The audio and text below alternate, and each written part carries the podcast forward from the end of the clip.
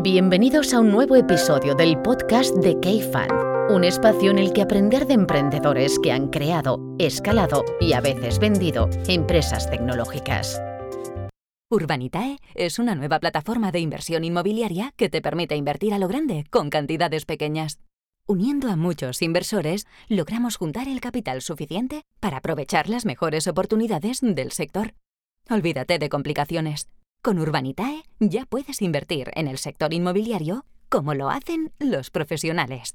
Buenos días a todos, estoy aquí con Pablo. ¿Qué tal estás, Pablo? Bien, hola Jaime. Y tenemos hoy con, con nosotros a Andrea Barber, CEO de Rated Power. ¿Qué tal, Andrea? Hola, muy buenas, gracias por invitarme. Y a ti por venir. Cuéntanos un poquito qué estudiaste en la carrera y cuál fue tu trayectoria profesional hasta fundar Rated Power. Eres ingeniera, ¿no?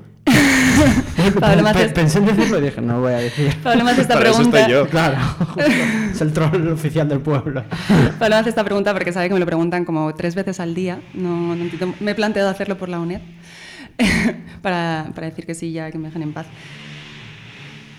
Cajes del oficio. Tú dale, tú dale. Esto se edita. Vale. Pablo lo edita después. Yo lo he editado, no te preocupes.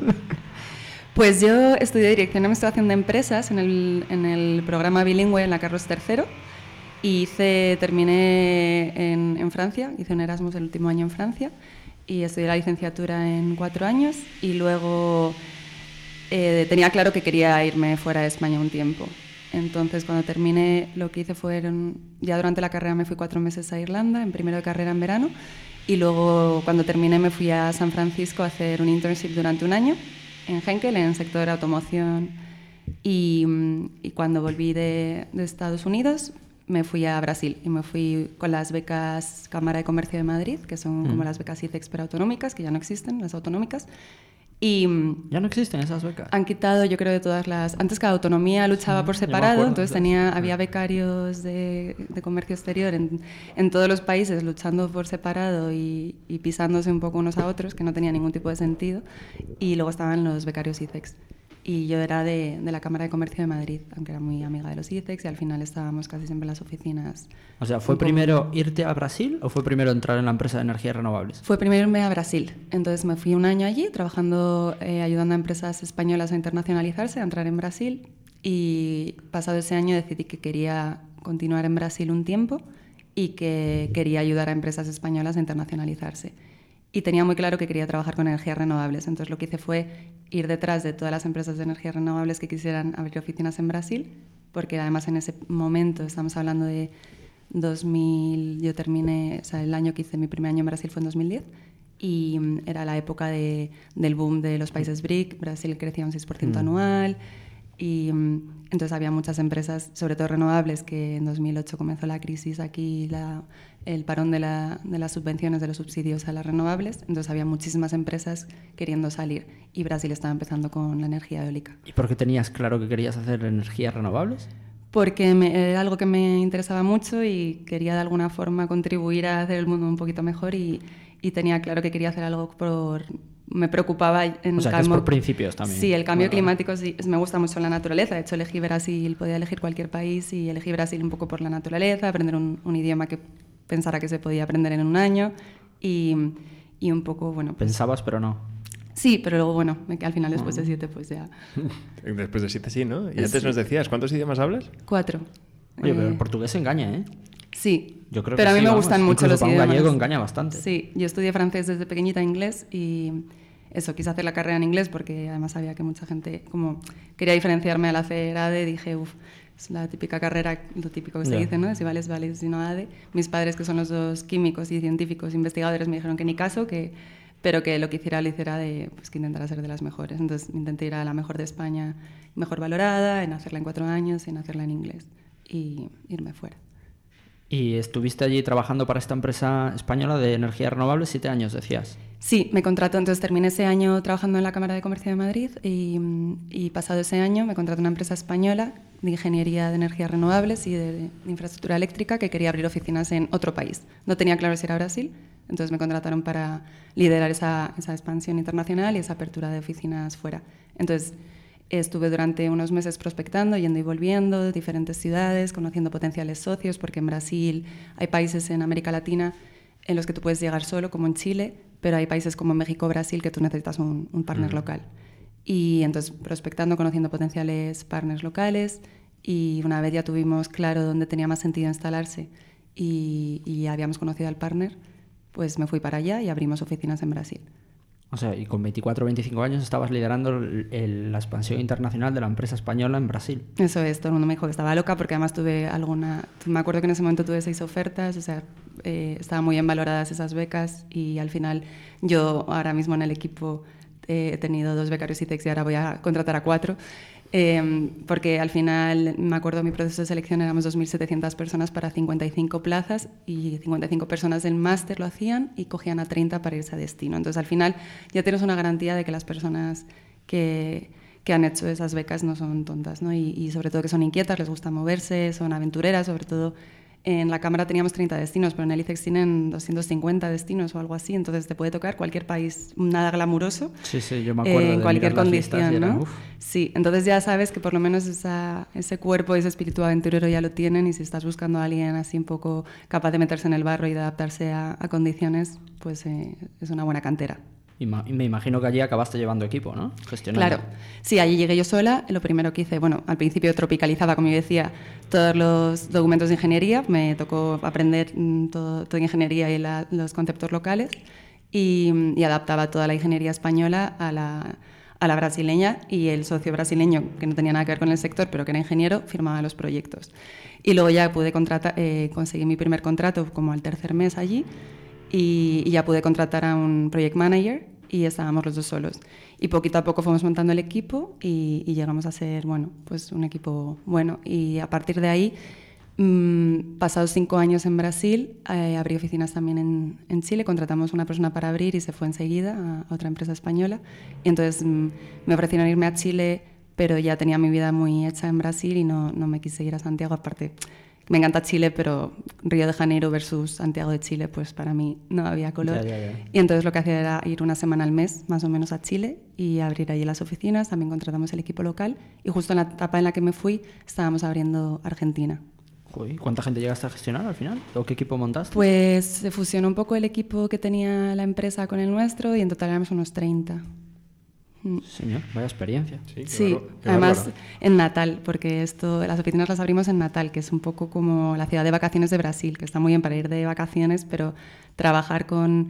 no tiene nada que ver, ¿no? Trabajar... Natal digamos que está a cuatro horas de avión de Sao Paulo, o sea, no tiene nada que ver y es el noreste de Brasil, nada que ver la gente allí con... Sí, que Brasil es un continente por sí, mismo. al Tiene sus pros y sus contras. Lo bueno es que había mucha menos rotación eh, Mm. y era mucho. Una vez encontrabas a alguien bueno, no había tantas opciones para esas personas allí en cuanto a empresas pioneras, energías renovables, tal, como podía haber en Sao Paulo, pero por otro lado también tenía sus limitaciones, ¿no?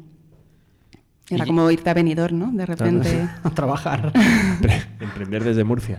Exacto, sí, era un poco el venidor de aquí, porque hubo un boom inmobiliario, estaba lleno de noruegos y de, de españoles y argentinos trabajando en, en el sector inmobiliario y construyendo como locos. Sí, fue interesante. ¿Y ahí estuviste en total siete años, decías? Estuve en Natal, estuve dos años y medio y cuando ya estaba rodando un poco el equipo les dije a, a mis jefes que, que la verdad es que me cuidaron bastante que me quería ir a, a Río de Janeiro porque era un poco la espina que tenía, yo quería vivir en Río y además era el mundial y me pareció que era muy divertido y, mm, y entonces me fui en 2014, me, fui a, me mudé a principios de año a, a Río y ahí estuve tres años. ¿Y llegó un punto que decidiste volver o a España, Sí. quiero decir? ¿O cómo un fue poco el proceso lo de irme a Río fue un poco también para cortar el cordón umbilical, decir, mira, estoy en la franja horaria de Brasil, eh, estoy cerca, puedo ir, viajar fácilmente. En realidad toda la parte, todos los clientes los teníamos en Sao Paulo y en Río. Los españoles o, o extranjeros estaban en Río porque no son tontos y todos los eh, clientes brasileños estaban en Sao Paulo. Y ahí hay un puente aéreo muy cómodo. En Natal yo estaba muy lejos de todo, entonces tampoco tenía mucho sentido que ya una vez funcionaba la oficina, estuviera yo allí. Y, mm, y era como una forma de poner un pie ya más cerca de España, de ir desligándome de la oficina del día a día, pero a la vez estar allí cerca y poder visitar a clientes y tal. Y luego ya de cara a Chile, pues mucho más fácil viajar desde allí que desde, que desde mm, Natal. Entonces, bueno, en Río muy bien, estuve haciendo home office durante casi tres años, que también fue una experiencia. Y mm, claro, no me cogía el teléfono España, no me hacía ni caso Brasil, era todo como estaba. No estabas en Río. Sí, pero nada, pero muy bien, la verdad es que, que lo disfruté un montón y, y bueno, sobre todo cada año tuve un nuevo reto, todos los años fueron diferentes, cada año me, me asignaron nuevas responsabilidades y pude ir eh, abriéndose las nuevas oficinas y, y, fue muy chula la experiencia. A mí me gusta mucho América Latina, además defiendo mucho, hay muchos prejuicios y, por ejemplo, nosotros tenemos en España muy mala fama para pagar y, y yo en, en, ni en Chile, ni en Argentina, ni en España, ni, perdona, ni en Brasil, vi que se pagara mal. Eh, sin embargo, en España teníamos una, una, fama de no, no, clientes españoles no, que estos no pagan nunca, te pagan a tres meses, un montón de retrasos y, allí, y hay un montón de cosas. Será? Los corporates en España pagan ¿verdad? siempre. No, te suena rarísimo esto, ¿no? Especialmente los de infraestructuras, ¿no? Claro, y, y yo eso lo veía como algo. En realidad, yo nunca tra había trabajado en España antes de montar la startup, ¿no? Porque me fui, en cuanto empezó mi vida laboral, me fui fuera. Pero, claro, yo ese tipo de cosas las veía normales. Y allí, claro, me planteé, pues es que igual no es normal, ¿no? Que tú contrates a alguien y no le pagues mm, hasta dentro de tres meses porque hagas a la empresa. Y, yeah. y sí que habíamos dejado bastante mala fama en ingeniería mm, en, en, Brasil y en Chile. Habíamos dejado varios pufos ahí importantes y al principio yo me hacía pasar por brasileña, me cambié de nombre, era Andrea, Andrea Barber, y no, no era española. Yo intentaba que colar por brasileña en todos lados y porque vi que yo al principio llegué diciendo, va, cuando diga que soy española me va a contratar todo el mundo. Y me di cuenta que era todo lo contrario. Al revés, ¿no? Que tenía que hacerme pasar por local para que me contrataran. Y, y, y, luego vuelves a España. ¿Y por, por, qué decides dejar eso? Que suena una, una, apasionante. Pues yo tuve un momento un poco de crisis existencial en la etapa que decidí ya volver. Bueno, mis jefes obviamente me tiraban de la oreja en plan, Andrea, si te quieres quedar, te quedas como local, no como expatriada siete años, ¿no?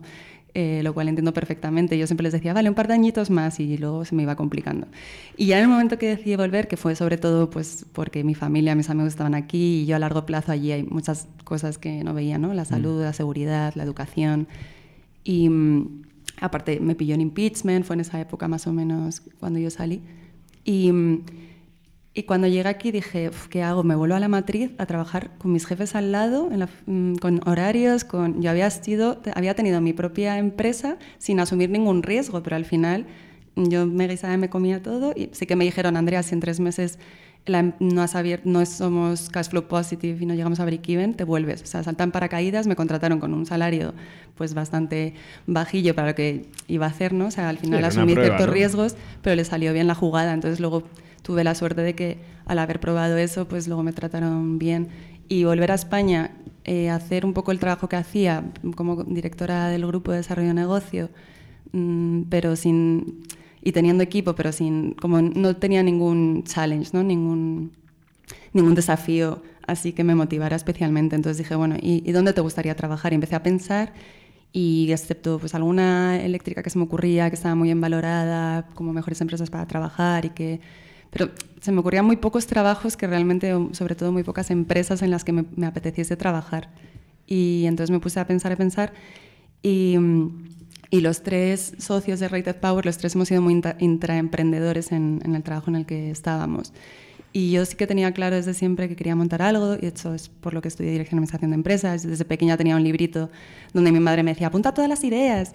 Y, y ahí tengo mi, mis cuadernos con todas las ideas. Y yo recuerdo en la oficina en Madrid eh, haciendo un barrido de ideas, ¿no? Y, y en plan, a ver qué es lo que puedo hacer, tal. Pero lo que tenía clarísimo es que si me lanzaba a emprender tenía que tener muy claro que me gustaba el sector, que me gustaba lo que hacía, que no era simplemente porque había visto un nicho bueno, sino que realmente me apasionaba y sobre todo con quién, con quién lo hacía.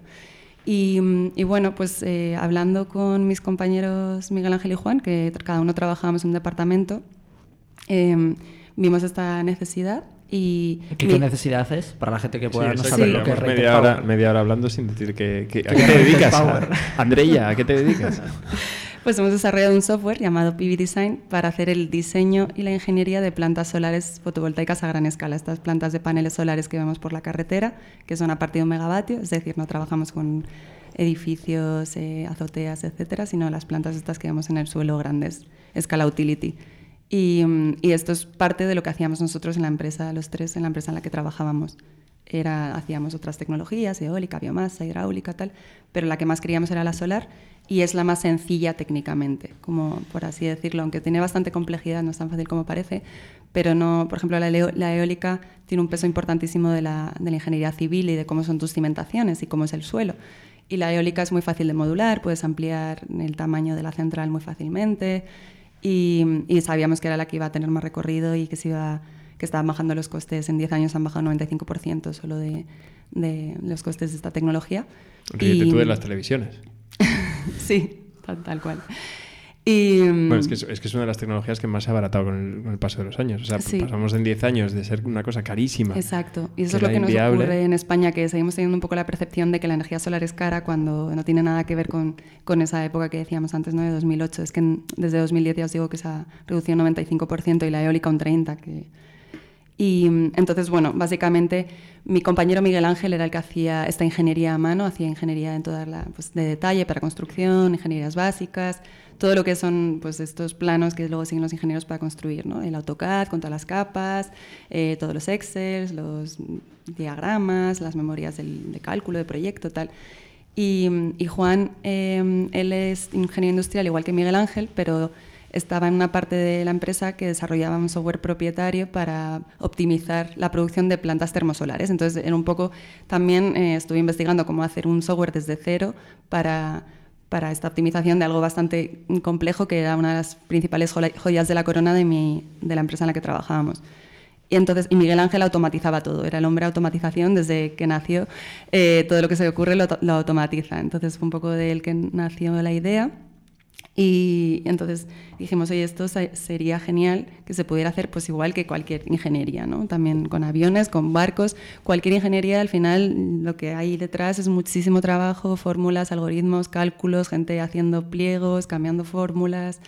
Y dijimos, si, podemos, si pudiéramos embeber todo esto en, en un software as a service, en algo online, metiendo nuestros cálculos, lo mismo, el mismo proceso que hace una cabeza pensante, pues que lo haga un algoritmo o una serie de algoritmos.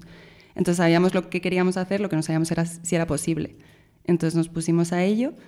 Durante bastante tiempo estuvimos en nuestro tiempo libre haciéndolo. Miguel Ángel y Juan eh, salían del trabajo y se ponían a aprender a programar. Aprender a programar. Sí, claro. sobre todo, bueno, eh, Juan ya había aprendido un poco, pero Miguel Ángel nada. Y, y entonces aprendieron a programar y, y cuando vimos que ya teníamos algo que podía ser, dijimos, vale, pues en X tiempo nos vamos de la empresa y, y empezamos con esto. Porque claro, los, llevábamos los mismos años en la empresa, o sea, seis años llevábamos cada uno y mm, con unas condiciones pues ya buenas y con cierta estabilidad, ¿no?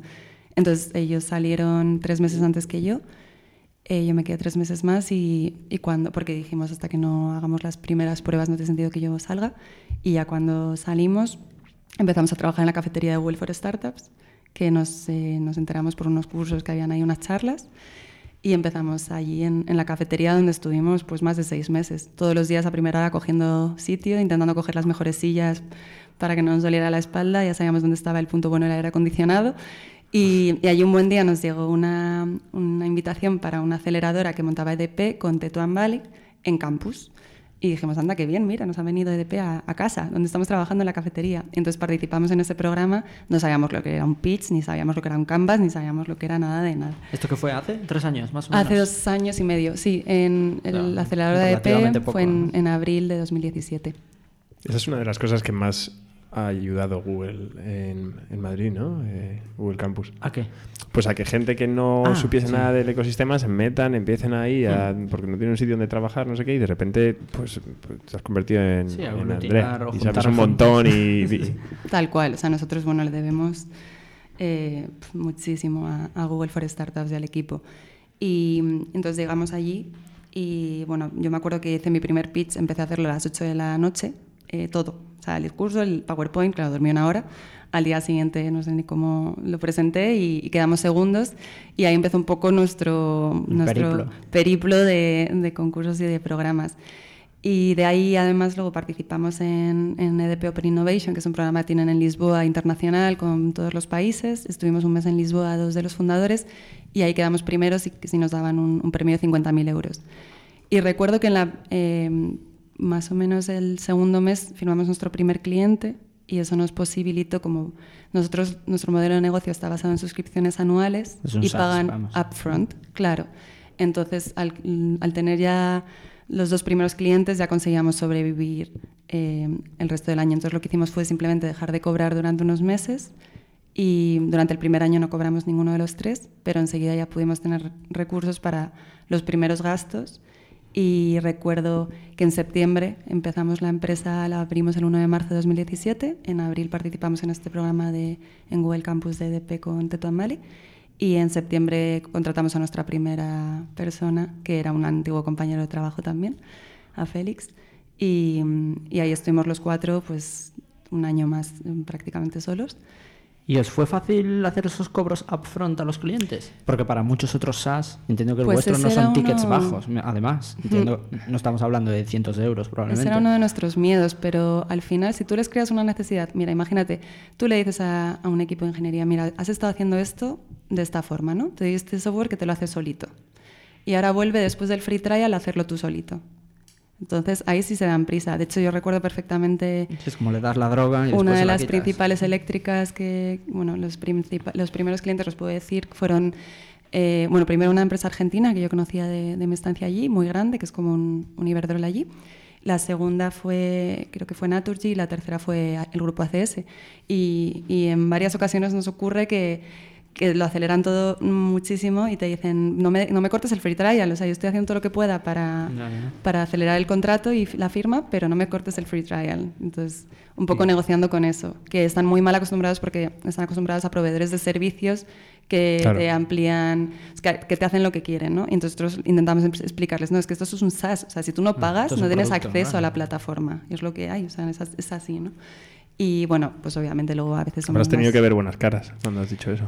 Sí, eh, bueno, yo me caracterizo por en ese sentido, o sea, mm, nunca en ningún trabajo ni en Rated Power, o sea, tengo muy claro lo que hay y lo que no hay, y, y cuando es que no es que no, y hemos tenido que decir que no muchas veces. Está muy bien. pero- Intentando cambiar la- el paradigma actual. Y mm, dos años y medio después, eh, ¿qué tamaño tiene ahora Rated Power? Para que la gente se pueda hacer un poco la idea. Pues ahora mismo somos 20, y, mm, pero en febrero éramos 5, hemos, eh, a mitad de año más o menos éramos 10, y ahora somos 20 y el año que viene vamos, vamos a contratar todavía varios perfiles. ¿Y, y trabajáis en cuántos países? ¿O, o El software se ha clientes en usado, tenemos 55 clientes que son empresas como Shell, Equinor, eso, ACS, Acciona, em, Iberdrola, Naturgy, etcétera. Y el software se ha usado en más de 90 países. Tenemos clientes en, en Estados Unidos, en Asia, pues en varios países, en Japón, en India, en China, en Tailandia, tenemos en, en África también en varios países, en, Emiratos, donde más tenemos obviamente es en Europa, eh, por toda Europa, y en América Latina, en, en muchos países de América Latina. Y- Y- y- y- bueno, dale, dale. No, vale, vale. Vale. Y en eso de los clientes, ah, volviendo al tema que decías antes de Latinoamérica, España, o sea, ¿os habéis encontrado diferencias a la hora de vender a clientes, por ejemplo, latinoamericanos frente a europeos? Eh, sí, yo estaba más acostumbrada al mercado de América, de América Latina, ¿no? Y mm, sí, eh, aquí la gente es mm, bastante más perrilla. o sea, ah, sí. no- vale, vale. No, y te lo En preguntaba cuanto, precisamente- a, en cuanto a, a exprimirte un poco o a, a intentar, pues eso, a, a actuar como tú eres una startup y tengo derecho a todo y si te puedo colar aquí, Ya. que me hagas un piloto gratis o que me adaptes el software. Y allí, ¿no? Allí te, te miran con mucho más respeto. No sé, o sea, no... Allí la gente es un poco más, eh, aunque suene raro, pero con nosotros, mm, no sé si es porque también el mercado de renovables es un poco más joven, es menos maduro que aquí, aquí la gente ya está de vuelta de todo y, y aquí en general te encuentras directivos de edades más avanzadas que en América Latina, como aquí pasó en la época que Iberdrola empezó a hacer renovables y, y había muy pocas empresas haciéndolo, Bengoa, tal, y eran todos directivos muy jóvenes, pues allí pasa un poco lo mismo. En muchos países de América Latina te encuentras, al final son, son siempre gente de nuestra edad. Y, y aquí te encuentras a mucho, mucho más stopper y ahí hay mucho más early adopter, porque al final tam- también va un poco con, el, con la generación, ¿no? con la franja de edad.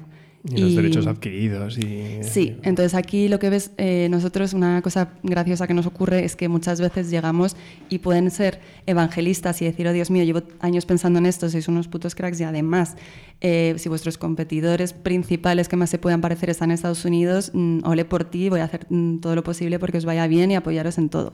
Pero también te encuentras muchas veces ingenieros que piensan, oh Dios mío, me van a despedir, que no es así, pero yo entiendo el miedo y, y es lo que tenemos que con lo que tenemos que tener mucho cuidado cuando vamos a una empresa, a explicarles que esto es para facilitarles la vida, Eso no para que se carguen a todo el Claro. departamento. Si tuvieses aquí un ingeniero que se dedique a hacer memorias de, de proyectos de, de fotovoltaico, de huertas solares y tal, ¿cómo le dirías, oye, que esto no te despida? O sea, esto es lo que va... Bueno, díselo tú. Sí, Que me a ver, aquí lo que ocurre es, lanzo. ellos tienen mm, muchas cosas que hacer en muy poco tiempo. Y entonces, ¿qué pasa? Que no las hacen bien. No las hacen bien o no estudian las suficientes opciones. Imagínate que tú estás viendo startups para invertir. Y, y tienes un tiempo muy limitado, pues eh, te da tiempo a hacer tres due diligence y, y las haces de la forma que puedas en ese momento según la capacidad que tengas en el equipo de CAFAUN. ¿no? Pues ahí, eh, con las plantas solares es lo mismo. Las empresas que desarrollan o que construyen están constantemente haciendo un screening y viendo plantas que luego no construirán o que luego no desarrollarán, pero tienen todo el rato que buscar y prospectar. Entonces lo que hacemos es, primero, optimizamos eh, la energía que va a producir esa planta, con lo cual les ayudamos a, jolín, mi producción es mucho mejor de lo que yo creía, y por otro lado les permitimos ver muchas más mucho más rápido, con lo cual al final ganan por todos lados, pero eso lo tienen que entender. Entonces es importante la forma en la que transmitamos el mensaje, que una vez lo entienden, realmente no conocemos a ninguna empresa que haya despedido a ingenieros. Lo que hacen es, eh, lo que sí que conocemos es la mayoría de subastas que se ganan en el mundo, al final se construyen, los, se, se analizan y se hace el estudio de viabilidad y la ingeniería básica con nuestro software.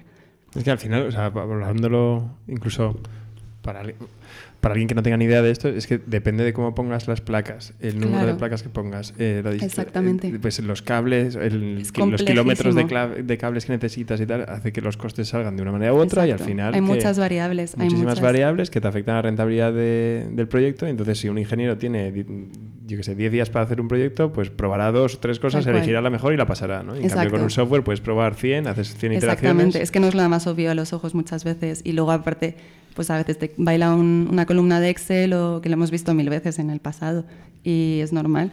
Al final, eso te asegura que comparas peras con peras, que todos los proyectos están con- con- hechos iguales y, y están bien hechos. ¿Y, y cómo es? Y bueno, a ver, ya has dicho las diferencias, pero eh, al final, ¿cómo montas una startup para vender a bichos tan grandes? Porque al final los ciclos de venta, bueno, en vuestro caso, al final Mm. es algo que le surge mucho y tal, pero no es siempre fácil, ¿no? Los Lo procesos, o sea, importante- aunque hayas convencido al que propone la decisión, no sé si toma la decisión, pero sí la propone, luego internamente tienen, pues bueno, no me quiero... Hmm, Tienes que saber muy bien adaptar el discurso dependiendo de con quién hables. Eso es de las cosas más importantes que hemos aprendido. Hacer el típico customer profiling y realmente es que no tiene nada que ver eh, cuál es eh, la motivación de un, de un director de desarrollo de negocio con un director financiero, con un director de ingeniería, con el ingeniero. Cada uno tiene sus motivaciones y cada uno va, va a abogar por, por lo que a él le conviene. Entonces tienes que intentar meterte mucho en su cabeza y empatizar con el cliente y decir, a ver, si yo fuera él, a mí me da igual que me digas que esto es mucho más barato porque esto lo subcontrata y este no paga y, Te le da igual, y se quita un problema de encima. Entonces tienes que entender a cada uno que le vas a vender, cómo convencerle y dónde le va a doler y dónde va a ganar y dónde va realmente a ver el beneficio. Y, y entonces yo creo que la clave primero es conocer muy bien, que recuerdo eh, a Karina cuando vino a, a Vostok que lo dijo, conocer muy bien el mercado. Es algo realmente importante, con- conocer bien de qué hablas, estar informado en todo el momento y por eso digo que te tiene que apasionar, porque para estar todos los días leyéndote toda la prensa de lo que está pasando y trabajando todo el rato en eso, o te apasiona realmente o acabas hasta las narices. Entonces, conocer muy bien el mercado y ir siempre un paso por encima en todo. Nosotros... eh, Parece mentira, pero es que la fotovoltaica cada mes saca algo nuevo, hay una nueva tecnología y como no la tengamos implementada o no estemos súper informados de qué es lo que va a pasar, nos podemos perder totalmente. Porque, por ejemplo, ahora, eh, este año se llevan los paneles bifaciales, que ya no solo cogen el sol por arriba, sino también el albedo, la- el reflejo del suelo. Eh, y al principio nosotros lo vimos y dijimos que chorrada, porque luego eso, hay que limpiarlo, el suelo lo reflejará, depende de qué suelo haya. Pues al final ha cuajado y si no tienes los bifaciales en tu software y cualquier fabricante de paneles del mundo que no fabrique bifaciales está quedando desfasado. Y esto pasa con todo. En fotovoltaica cada día hay algo, con un tracker, con... Entonces tenemos que estar súper informados de las nuevas tecnologías y realmente estudiar si tiene sentido o no. Te voy a Y- preguntar una pregunta de ingeniería, a ver si... ¿El panel que va por debajo tiene una tecnología fotovoltaica distinta? No, ¿Es la misma? Sí, sí. Bueno, depende de- del fabricante, pero sí, en principio sí. Ok, ya. Mm, De hecho, el otro día estuvimos viendo uno y es muy interesante. Ya me quedo tranquilo. Es, es interesante, pero Hombre, son también mucho más frágiles y, y- veremos Bueno, lo que sí, ocurre. Tienes que integrarlo todo porque no te puedes permitir el lujo de que alguien te pregunte y que tú no... Claro, pero luego además, por ejemplo, nosotros damos la producción, ¿no? Te, te decimos cuánto vas a producir en X años, que no, no solo vale saber la radiación solar, sino tienes, es complejo y es una parte, es un desarrollo que tardamos siete meses en hacer y que solo había un software en el mundo que lo hacía y que tiene el monopolio del mercado y que solo lo único que haces de software es eso, pero de una forma muy, muy farragosa. Y claro, ahora cómo haces la producción para paneles bifaciales, si nadie tiene un panel bifacial, si no, no hay nada probado y, y todavía no hay record, ¿no? Entonces esas son las cosas a las que nos enfrentamos en el día a día. Y al final o estás muy informado de todo y te gusta o te quedas atrás en, en dos días. ¿Y, y, cuál es el futuro de Rated Power? O sea, Nosotros tenemos, eh, vamos ampliando mucho el alcance del software. Cuando empezamos hace dos años, el ticket medio eran 7.000 euros y ahora el ticket medio son 21.000, 22.000 euros. Anual. Anual, pero tenemos suscripciones que se, hemos vendido suscripciones por 60.000 euros, varias. Que depende, esto escala por número, número, por de, número de, proyectos. de, proyectos. Usuarios y simulaciones ilimitadas, porque queremos que se expanda lo máximo posible y además así tenemos un poco más de control de quién lo usa y no, sino por número de proyectos que, que se analizan al año. Ah, al año, no, en, o sea, no en cada minuto. No, o sea. al año, o sea, más y porque tenemos, claro, clientes que tienen oficinas en siete países y otros que es un ingeniero en Portugal que no tiene ni página web o dos colombianos prospectando áreas para desarrollar plantas y vendérselas a quien sea, ¿no? Hay perfiles muy diferentes. ¿Y todo esto lo habéis hecho sin financiación sí. externa de fondos? Quiero decir, ¿habéis recibido fondo perdido y cosas similares de H2020? Eso es. Y nos contabas antes de empezar a grabar que tú desde el primer momento nunca se te había pasado por la cabeza eso de levantar capital. Claro, es que nosotros eh, cuando empezamos ahí desde nuestras casas, que empezamos en, en, el salón de mi casa y luego en campus, decíamos, vale, montamos una empresa y lo primero que vimos fue, vale, ¿cuántos meses tenemos para nosotros sobrevivir sin tener salario? ¿Y en qué mes tenemos que empezar a recibir eh, a, a, facturar, ¿no? Porque no podemos sobrevivir para siempre. Y nunca jamás se nos planteó, no teníamos ni idea del mundillo que existía de, de startups. Y, y, nunca, se, nunca nos planteamos la posibilidad de ir a hablar con un VC y decirle, mira, esta es nuestra idea y financianos. En, no, o sea, se nos ocurrió ir a un banco, pero dijimos, ¿cómo vamos a ir a un banco diciéndole que queremos hacer ingeniería para plantas fotovoltaicas? Eh, de hecho, el del banco que tenemos flipa y no entiende nada. Y entonces no, no fue una opción para nosotros y cuando ya tuvimos el software desarrollado, que fue uno de los principales errores que cometimos, yo creo, esperar demasiado, que es algo que se dice siempre, ¿no? Espera, que no esperes demasiado para probar tu tecnología. Nosotros era, no, hasta que no haga esto, claro, ¿cómo vas a ir a Iberdrola, enseñarle un, un churro y luego volver a los dos meses diciéndole, oye, dame otra oportunidad. Entonces decíamos, no, tenemos que sacar resultados realmente. Entonces hicimos pruebas con 50 proyectos reales, hicimos due diligence para ver si salían los mismos resultados o mejorados y cada vez que salía diferente probar, ver por qué y al final solía ser que es que el, el, que se había hecho de forma manual estaba mal, por lo que os digo, porque al final es muy normal que te baile un número en, en un Excel o, o cualquier cosa, una fórmula. Y una vez ya vimos que esos 50 proyectos estaba todo probado, decidimos salir al mercado pero podíamos haber salido mucho antes y hemos visto que las empresas son mucho más comprensivas de lo que pensábamos, que hay mucha gente dispuesta a ayudarte y a día de hoy nos apoyamos muchísimo para los desarrollos en los clientes. Son los primeros que quieren ayudarte y que te dan ideas y... Pues supongo que en vuestro caso, eh, claro, al no tener muchas alternativas, ¿no? Al final estáis, eh, quiero decir, o lo haces tú a mano donde te vas a equivocar y donde vas a ser muy ineficiente, o haces esto, ¿no? Y puedes ayudar a hacerlo como que el software funcione como a ti te gusta o no. Entonces, claro, entras en una, no es un proceso competitivo y tal, es un proceso casi casi más de colaborativo. De colaborativo exactamente, ¿no? justo. Y, y, todo el mundo te quiere ayudar. Oye, si hiciera, claro, les enseñas por lo típico, ¿no? Y si los coches volaran, o sea, les enseñas, pasas de coche de caballos a un coche de normal y de repente te preguntan qué pasa, que cuándo va a volar. Pues esto nos pasa en el día a día, ¿no? De, oye, sí, ¿esto cuándo te va a hacer esto y esto y esto? Y dices, sí, estaría genial, pero esto no se hace un día para otro. Y, entonces, al principio también nos dábamos cuenta que al tener muy poquitos clientes estábamos muy sesgados a la hora de decir las nuevas funcionalidades, porque a lo mejor en España se lleva eh, una cosa, ¿vale? Eh, a la hora de hacer la ingeniería, pero luego en el resto del mundo no es así. Y ahora ya que tenemos masa crítica, conseguimos un volumen de feedback y de, para priorizar mucho más interesante y ya tenemos mucho más pulso del mercado. Y después de conocer cómo funcionaba todo lo de capital riesgo y demás, ¿en algún momento os planteasteis, porque novias nos han faltado, al menos aquí habéis estado, esta debe ser la cuarta vez que estáis ahí, por ejemplo, en K.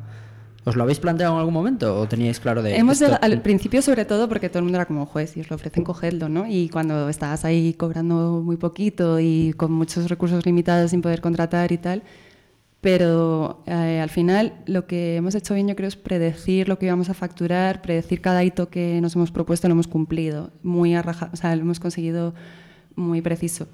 Y entonces eh, vimos que no tenía sentido, por lo menos al principio, diluirse, dar un 20% por 250.000 euros, que es lo que se nos ofrecía nada más empezar, y dijimos, pues eh, empezamos a, a, nosotros probar un poco nuestra tecnología y también nosotros no hicimos nada de desarrollo de negocio al principio, entonces dijimos, vamos a esperar un poquito hasta poder vender, tener un producto y cuando ya tengamos un poquito mejor el pulso de cuánto vamos a poder vender con lo que tenemos, ya mm, empezar a presentarnos a fondos y bancos. Y al final, luego, entre, entre grants, equity free y, y, la facturación, dijimos, ahora mismo no tiene sentido porque no es tan fácil en nuestra empresa meter dinero y, y sacarlo exponencialmente. ¿no? Tienes un proceso de aprendizaje grande del equipo, eh, hay mucho de investigación, de deep tech, de, vale, quiero hacer esto, pero como se hace, no hay nadie que lo haya hecho antes. Y entonces al final decidimos posponer la decisión. Nunca la hemos mm, descartado, descartado pero dijimos, si lo hacemos ya una serie A, una serie B y así vamos siguiendo. Y ahora que tenemos los dos millones de, de la Comisión Europea a fondo perdido, pues por lo menos en dos años no, no creo que, que, abramos ronda. Bendito Horizonte 2020. Desde luego nos ha tocado la lotería. El eh, Horizonte un par de las nuestras también. De, de, de, Estados Unidos se dice que su arma secreta para la innovación son los visados esos que dan a los, a los científicos, no, ah, a, los, los, científicos, a los PhDs y tal. Y de Europa el H2020 no es un tema menor, porque es que entre, entre historias sí, de tenemos repente... un par de compañías Sí, sí, de hecho hablé con ellos, hablé con ellos sí, sí, en Victoria todo el rato. Asacina, Graphics, ¿verdad? Sí, sí, con Alfonso y con Victoria no hablé en todo el proceso bastante. Sí, sí. Y sí, ahora el reto es conseguir... Son, son dos que no les gusta hablar, la verdad. sí, sí, la verdad es que sí. un patrón. Eh, ahora el desafío es conseguir, pasados esos dos años, eh, pues seguir, mantener ese equipo ¿no? y, y, mantener un poco ese nivel de crecimiento. Yo creo que es el, primer, el principal reto que tenemos los tres. Sí, a, a, yo creo que hay, que hay, que hacer ahí un, un, un, bueno, una cuña. O sea, la gente, la, cuando hablas de, de, a lo que nos dedicamos o del sector de emprendimiento en, en, con distintos perfiles de personas, pues te pasa, tienes distintos insights, ¿no? Y cuando hablas con un emprendedor, da por hecho que, bueno, que, claro, sobre todo un emprendedor de Internet, ¿no? Que al final son negocios de, de muchos volúmenes con márgenes muy pequeñitos y entonces necesitas financiarte hasta que consigues la masa crítica para, para ser rentable si tu negocio crece, crece, crece, puede que no llegues a la rentabilidad nunca porque los mercados malos o los mercados en los que estés entrando te, requieran mucho, mucha inversión. Pero cuando hablas con alguien del mundo más tradicional, del mundo de la empresa, no, o sea, entiende esto porque probablemente en sus empresas internamente hayan tenido que desarrollar proyectos y han tenido que invertir para que eso desarrolle, pero no contemplan no, que no te financien tus clientes. ¿no? Mm. Y, y, o sea, lo del unit economic negativo. Mm en el, en el, emprendimiento digital se contempla como algo muy viable, pues mira el delivery, mira infinidad de ejemplos, pero en el mundo tradicional no. Se dice, para perder dinero con cada pedido. Claro, y es que es de ese mundo del que veníamos nosotros. Y es así como nosotros lo entendíamos completamente. Y de hecho, a día de hoy, aparte de financiarnos con nuestros clientes, por, por, los contratos que tenemos, cuando queremos desarrollar una fun funcionalidad, muchas veces ese piloto nos lo paga el cliente. Eh, en, en, algunos casos trabajamos así, de mira, tú quieres esto, perfecto, lo va a tener todo el mundo, pero tú vas a conseguir darle, tener, pues hacerlo como tú quieres y nos lo financia y lo desarrollamos con su dinero. Y al final es lo que tiene más sentido para nosotros. Mm. Pero claro, si queremos, lo que preguntaba Jaime, ¿dónde queremos ir? Nos gustaría tener una herramienta de diseño eh, que cubra un montón de etapas, un marketplace para fabricantes y equipos de fotovoltaica, movernos a eólica, hacer la misma solución para energía eólica, queremos hacer un montón de cosas. Entonces, al final, pues es esa, un poco ese trade-off entre qué, qué, queremos hacer, en cuánto tiempo y, y con qué recursos. Mm. Y eso es lo que vamos valorando pues cada nada. Oye, Andrea, para ir terminando, una de las cosas que decías hablando de la plantilla, decías que de los 20 empleados que sois, el 50% son mujeres. Y decías tú que no es tanto porque lo hagas a propósito o que lo busques, sino porque muchas veces, que seguro que es así, el hecho de la CEO o el referente de la compañía sea mujer atrae a otras mujeres. ¿Cuál es tu experiencia con eso? Pues eso es lo que a la conclusión a la que yo he llegado, porque es verdad que tenemos muchas nacionalidades, eh, 11 nacionalidades y 50% de mujeres, y, y nunca hemos hecho discriminación positiva, que lo hubiera hecho. Y, y eso podemos hablar, hablar en otro momento, pero, pero no nos ha hecho falta, porque si yo me hubiera encontrado con que teníamos 10 ingenieros y no había ninguna mujer, pues hubiera dicho, mira, la siguiente persona vamos a priorizar que sea una mujer, porque de verdad que creo que es muy importante tener diferentes puntos de vista y soy una firme defensora de diversidad en todos sus ámbitos. Y de hecho, yo mm, a mí me encantaría tener a alguien a lo mejor eh, más mayor. Bueno, tenemos mm, la persona más mayor tiene poco más de 40, pero todo lo que, lo que traiga un punto de vista diferente, mm. nos encanta. Pero no, no, hemos tenido que hacer ninguna, ninguna discriminación positiva para conseguir mujeres Es más, es que ha habido momentos que hemos tenido más mujeres que hombres y que nos han llegado más currículums de mujeres que de hombres. Y, y la verdad es que hemos tenido muy, muy buena suerte con eso y tenemos un equipo fantástico. Qué bien. Oye, las dos preguntas habituales. Recomiéndanos un libro, puede ser cualquier tipo de contenido, y recomiéndanos una persona para invitar al podcast que no haya venido todavía. Vale, pues esto se pone complicado porque me he oído bastantes episodios vuestros, pero no todos y no sé cuáles habrán recomendado o no. Pero como libro... Lo bueno es que nosotros tampoco nos acordamos, probablemente. de Living Happiness eh, me parece que es un must read eh, de Tony Shai, de- del, del CEO de Zappos, del fundador de Zappos, y que además eh, nos acompaña en diferentes fases de, de la startup. ¿Ah, sí? Y sí, además recuerdo que nosotros hicimos Techstars y fue la primera persona, José Iglesias fue la primera persona que me habló del libro y luego a lo largo de la ah, pensé que historia. decías que os había acompañado él, No, no, no, Tony. no. Vale, vale, No, no, vale. no. El libro, El libro. el El libro libro. físicamente. Lo lleva en la mochila. Y, y como persona... No, antes de entrar a la persona, Sí. eh, pensé que ibas a recomendar Vostok 6. Explica qué es Vostok 6, ya que estás Ah, aquí hace un poco Ah, de vale, sí. es que me has dicho libro. Bueno, puedo Pero- Es que se explica mal, es- contenido. Ah, Sí. bueno, entonces eso, haber empezado, haber por ahí. A tomar por culo el libro. Vale, pues esto lo cortas, ¿vale?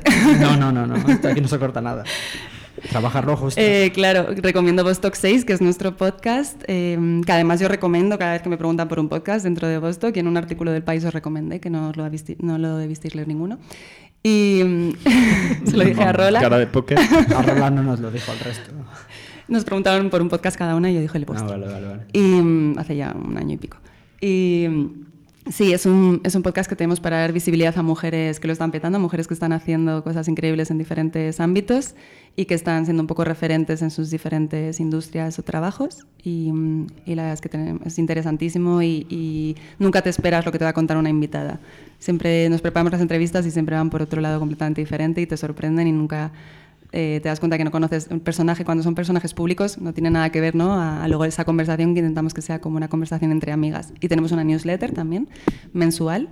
¿Dónde eh, se puede suscribir la gente? Así que meteros en nuestro Twitter, eh, Vostok6 con letra, todo junto. Y con V. Por si y con V, pone Y con K. Vostok con K y con V, exactamente, que es la primera misión de una mujer al espacio, de Valentina Tereskova. Y, y es muy chulo. Para Muy chulo. tanto- Además entrevistáis a, a no solo eh, gente del mundo de No, negocios, sí, sí. deportistas, De todo. eh, todo tipo. Bailarinas, escritoras, eh, de todo, de todo, de todo. Sois Y la, la resistencia, pero en bien. Exacto, eso intentamos. Y, y además siempre muy abiertos a, a sugerencias y queremos tener perfiles muy heterogéneos. ¿Qué publicáis cada dos semanas? No. Eh, sí, tenemos, dos tenemos dos temporadas eh, que inician en marzo, entonces la siguiente también empezará en marzo, porque además Paloma ahora ha sido mamá. La newsletter sí que la seguimos haciendo cada mes y, y son 12 episodios más o menos cada temporada, cada dos semanas. Ok. ¿Y una persona para recomendar? Y una persona, eh, a mí me gustaría que hablarais con Verónica Trapa porque he tenido conversaciones siempre de Swan Lab, mm, conversaciones siempre muy interesantes con ella y, y yo creo que, que os, va, os va a sorprender. Y luego, por otro lado, ¿puedo, presentar a dos candidatos? O a tres. Vale, es que luego se me ha ocurrido que es que es un filón. Manu, Manu Bisóquer, Manuel Agustín, que, jolín, tiene una historia increíble, lo que ha hecho él solo, también bootstrapeando, con lo cual es de los primeros que me, que me entendía cuando la gente me decía, estás loca porque no coges la pasta y corres, como Diego Mariño, ¿no? Y, y, y es de las personas que más me, me ha entendido de por qué no hemos cogido de momento A ver, ¿qué vas a decir de. Diego Mariño? eh? Que le tenemos mucho cariño. No, no, sí, yo también. Esto ahora cuando, cuando acabemos. Oye, Andrea, mil gracias por haber venido. Sí, Gracias a muchas vosotros. gracias. Y recordaros que hay más episodios y contenidos en blog.cafan.vc y en Twitter en arroba cafanvc. Volvemos en una semana. Hasta luego.